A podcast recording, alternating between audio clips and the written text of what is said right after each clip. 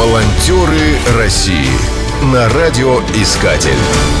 Программа создана при финансовой поддержке Федерального агентства по печати и массовым коммуникациям. Город Волжский находится в Волгоградской области. Уже пять лет в городе действует школа социальной активности. Инициаторами ее создания стали глава города Игорь Воронин и председатель городской думы Дмитрий Ястребов. Координатором проекта является Вера Лазарева. В школу приходят активные горожане, которые хотят принести пользу городу. Большинство из них — серебряные волонтеры, возраст которых перевалил за 50. Рассказывает координатор проекта Вера Лазарева. У нас 180 постоянно действующих волонтеров. 54 из них взяли под патронаж инвалидов. В школе есть проекты «Народный контроль», «Бабушки особого назначения», «Экологический дозор», «Бабушка на час». Также действует проект «Шаг к здоровью» для тех, кому за 80. В городе открыты четыре группы по скандинавской ходьбе и восточной гимнастике цигун. Деятельность школы очень разнообразна. В течение прошлого года добровольцы провели 9 субботников, в ходе которых высадили более 500 деревьев. Организовали ансамбль, который дал три десятка концертов. 25 бабушек особого назначения взяли шефство над детским домом. Они помогают своим подчиненным выполнять домашние задания, учат плести макраме.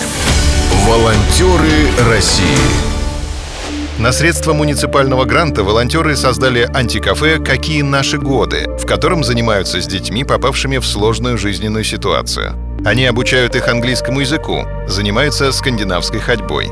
Антикафе используется для проведения музыкальных вечеров, совместного просмотра спортивных программ и даже модных дефиле. Действует клуб знакомств для ровесников. Еще один проект называется «Грамотный потребитель услуг ЖКХ». Его главная цель — повысить финансовую и юридическую грамотность пожилых людей в сфере жилищно-коммунальных услуг. Вера Павловна рассказывает. Мы проводим рейды по 29 управляющим компаниям. У нас работают группы «Народный контроль» и «Грамотный потребитель».